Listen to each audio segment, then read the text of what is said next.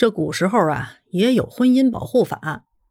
咱们就拿大宋朝的婚姻制度来说吧，我们可以从洪迈的《夷坚志》中一窥端倪。在《夷坚志》中，洪迈提到了一个女子怒休丈夫的故事，就很能体现大宋的男女婚姻关系。故事的主角是商人王八郎的妻子王娘子。当她发现自己的丈夫在外面花天酒地，回到家又处处找自己的麻烦的时候，她便直夫妹走义县，拉着丈夫去到县里打起官司来。在去县官那儿告状之前，王娘子偷偷的藏匿了一笔家产。到了县官面前后，她又痛斥丈夫对自己的不忠。县官一看证据确凿，王八郎也没有否认，便将王娘子藏匿的家产作为其之前的嫁妆，全部归还给王娘子，而家中剩下的财产则由两人对半分配。赔偿钱财已经是板上钉钉的事儿，王八郎就想把小女儿的抚养权要过来，王娘子自然不会将小女儿让给丈夫抚养。便在县官面前痛陈丈夫在外面花天酒地，连妻子都抛弃。如果把女儿判给他，那这孩子将来非落个流落街头的处境不可。听了王娘子的一番哭诉，县官当即将小女儿判给了王娘子。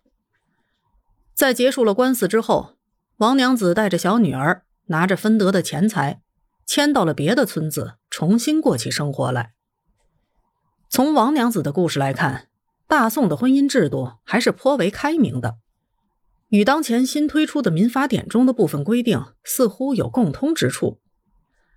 有宋一朝，像王娘子一样敢于为自己的权利发声呐喊的女性，并不在少数。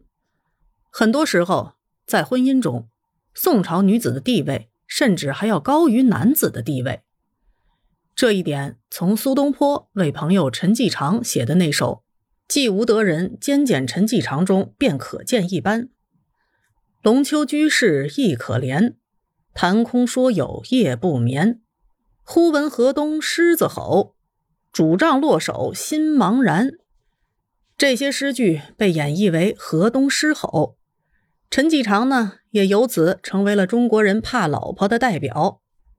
陈继常怕老婆的原因，东坡居士没有写，我们也无从得知。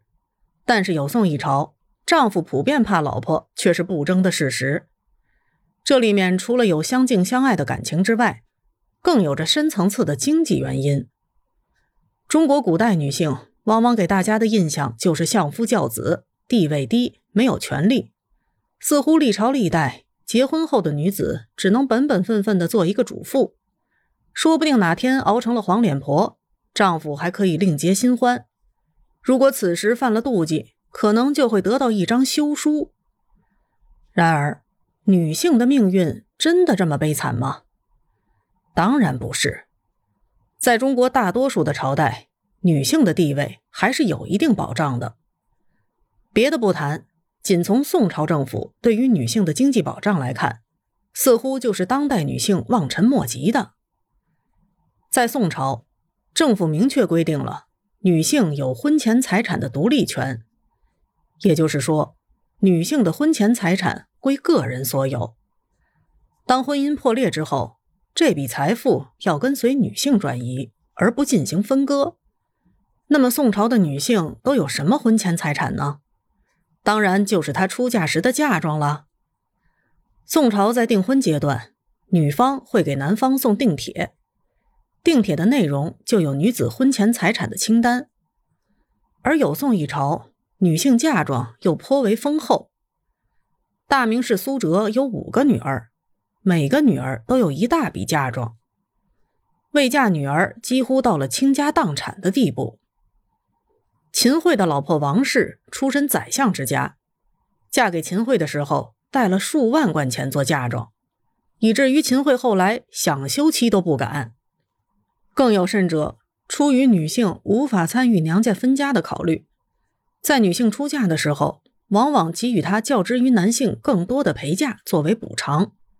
例如，名臣范仲淹在制定族规的时候就提倡：范氏娶妻花费当为二十贯，嫁女则陪嫁三十贯。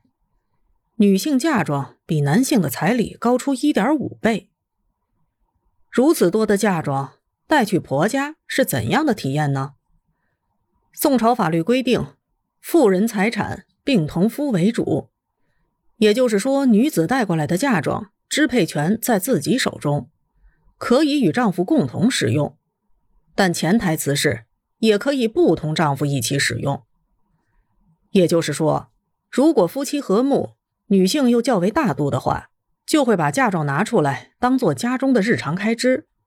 但是如果女性爱财，不肯拿嫁妆出来共享，那男性一点办法也没有。不但男性没有办法，婆家的长辈、叔伯、姑嫂都不可以觊觎这笔财产。而如果出现了意外情况，比如两个人的婚姻破裂，则要经由政府分割这笔财产。女子是过错方。则男性可以分割财产。如果女性不是过错方，男性无故休妻，则不但女性的嫁妆全部归他自己带回，共同的家产也要分割给女性。而此时，如果女性的嫁妆已经花掉，则男性卖房子卖地也要把之前花了的嫁妆补齐，给女性带回去。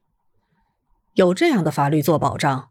也就难怪女子的父母愿意为女儿置办大笔的嫁妆了。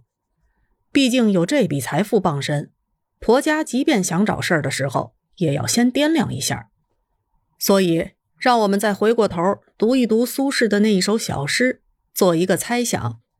想必是陈继常的夫人是带了大笔嫁妆来出嫁的，所以日常在陈家说话才胆气十足。